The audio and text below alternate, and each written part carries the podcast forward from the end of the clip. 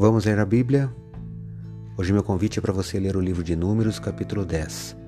Sou o professor Décio Henrique Franco e este podcast acompanha a sugestão do projeto Reavivados por Sua Palavra da leitura diária de um capítulo da Bíblia. Vamos juntos nessa jornada. Começo destacando os três primeiros versos do capítulo 10 de Números que leio na Bíblia na versão Nova Almeida atualizada. Acompanhe. O Senhor disse a Moisés: Faça duas trombetas de prata batida. Elas serão usadas por você para convocar a congregação e para dar o sinal de partida dos arraiais. Quando tocarem as duas trombetas, toda a congregação se ajuntará a você, à porta da tenda do encontro.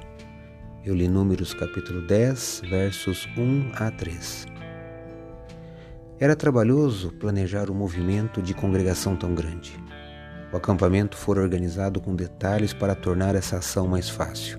E, como lido aqui, Deus mandou que os israelitas fizessem duas trombetas de prata que serão tocadas pelos sacerdotes para chamar a assembleia e levantar acampamento. Tendo em vista que o material das trombetas era de prata, não eram as trombetas de chifre de carneiro conhecidas por chofar. Essas eram usadas em situações diferentes e na adoração judaica posterior. As trombetas de pratas usadas nessa ocasião tinham a forma de um tubo longo e fino, com a ponta em forma de sino.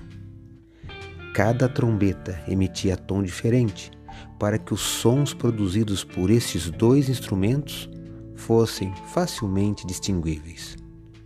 Tenho aprendido neste livro que Deus é um Deus de ordem e que Deus se atenta a cada detalhe. Que outras lições você também pode extrair deste livro?